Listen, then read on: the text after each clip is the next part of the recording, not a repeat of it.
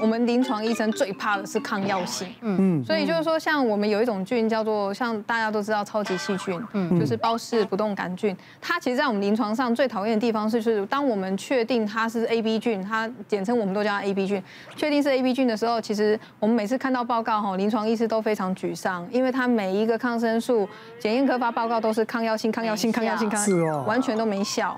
那我分享一个病患，他其实也是，他是一个安养中心的患者，对。然后他来的时候就是肚子痛嘛，因为他其实中风，他不会讲，他也不会表达。嗯。然后他来到我们门，我们来到急诊的时候呢，是安养中心的人送他过来。然后那个时候就发现说，第一个他发烧，第二个他全身肚子很硬，我们就觉得说应该是肚子有问题。做了电脑断层就发现他是呃在胆道、还有胰脏、还有十二指肠那一个区块有脓。那通常呢，他又发烧又有脓，那当然这个部分就已经。心跳变快，血压下降，已经变成菌血症，所以就要赶快进去开刀房，直接先把肚子剖开，把那些脓全部清干净之后，还要放一些比较特殊的引流管去做引流。可是这个患者呢，他安养中心中风之后，他其实过去以来他的状况一直不是很好，他常常反复的肺炎住院。所以当我们开完刀之后送到加护病房，他变成说他没有办法拔管，我们就只好把他放在加护中心，就每天加护病房每天都在看照顾他。可是他的脓疡虽然我们引流管出来全部都是很多脓水，每天都很脏，但是我们用的抗生素也都没有效，所以我们就帮他去做细菌培养，就发现哇是 A B 菌，这下惨了，那就要马上把他隔离到一个专门的负压隔离室，而且所有的医护人员进去全部都要全副武装。可是后来很可惜，这个老先生，我们虽然帮他，因为他长了这个菌，他基本抗药性很多。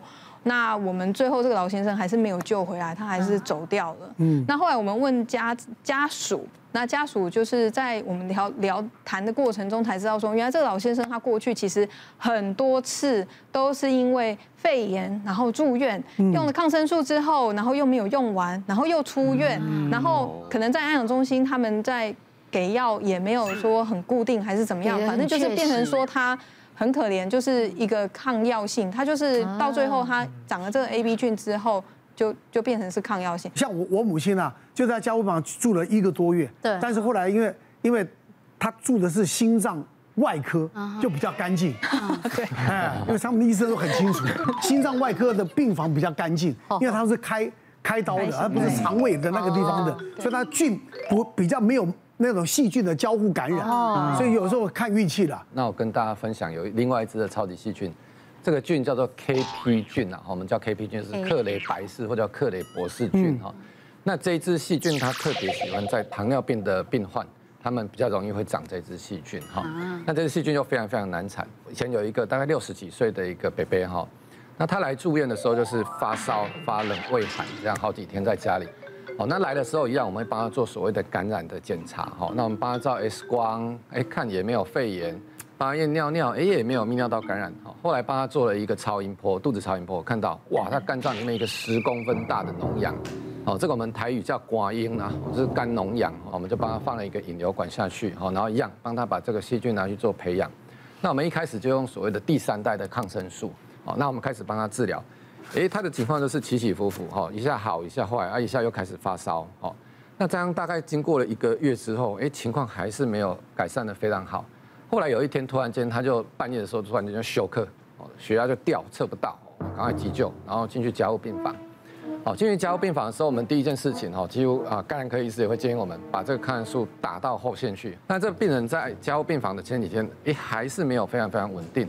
后来我们一筹莫展的时候，这个培养报告出来了哈，它长了一只细菌哈，叫做 NDRKP 哈，什么意思啊？多重抗药性的克雷白氏菌。哇！哦，这个是在哦我们院内哈有时候会遇得到，因为有时候你抗生素用久，你会被筛选出这样子一个超级抗药的细菌。哦，那这个之后是只能跟感染科医师要到最后最后线的药物下去治疗。哦，那还好还好，这个用到最后线药物的时候，这个病人啊治疗。前后啦，加起来大概两个多月，快三个月才出院。哇，那还好还好，那这个很幸运啊，很幸运很幸运。对，哎，有时候遇到这种真的非常非常困难。感染啊，这个他的这个感染啊，就是会会先发冷，嗯，先发冷，然后再发烧。是啊，他一定是这个程过程是这样，不是直接发烧啊。我先发冷再发烧，然后呢，要要是一个礼拜还是半个月以上，嗯，他不会再发冷发烧，嗯。他才能够转一般的病房，就是他等于说感染被控制了。是，像我妈妈那时候就一个多月，就是反反复复来发冷发烧，然后反正打抗生素，不是抗生素一次一次在打，就抗生素一直抗药性嘛。对，什么抗生素都用了都没有用。对，他的感染还是一直在，就是你会发冷发烧。对，所以能够能能够感染之后能够再痊愈是很不容易的，因为早一两个月以上，两三个月啊，那有时候还。我妈妈还做器械啊，有一架插管呐，对不对？那是那是真的要在出院，很不简单的。我们再看看还有什么啊？你累了吗？慢性疲劳症候群扰乱全身，像是你有记忆力或注意力的缺损，嗯，睡眠仍无法改改善疲劳，嗯，还有你会有肌肉酸痛、关节痛、头痛、喉咙痛。以及这个颈部或者是腋下淋巴结肿痛。说到这慢性疲劳症候群，就是指的就是按照字面解释，就是长期或疲劳现象。那身体的症状就是大家现在最熟悉的，像脑雾的状况，就是会觉得好像注意力不集中，想什么想不太起来，然后怎么休息都还是觉得好累，无法应付一天的生活。对，还会四处到处一些不莫名的疼痛的一个状况。如果当大家发现自己有这个症状超过六个月，有四种以上的症状，就要担心自己是不是有慢性疲劳症候群。哦，那大家觉得，哎，不就是疲劳吗？对啊。可是这个比例真的蛮高的哦，尤其是年轻的女生。二十五到四十五岁间的女生，哦，那这长期的慢性疲劳，生活一点变动就会变成压垮骆驼最后一根稻草。有研究发现，自杀几率都是正常的六倍。哦，所以不止心理会事情，身体也会出事情。像我就自己有一个，就是会有很大的影响。一个大概五十岁的一个在公司，他扮演一个很中高阶的主管。他说孔子说的，他很认真，吾日三省吾身。哎呦，每天晚上都要检讨。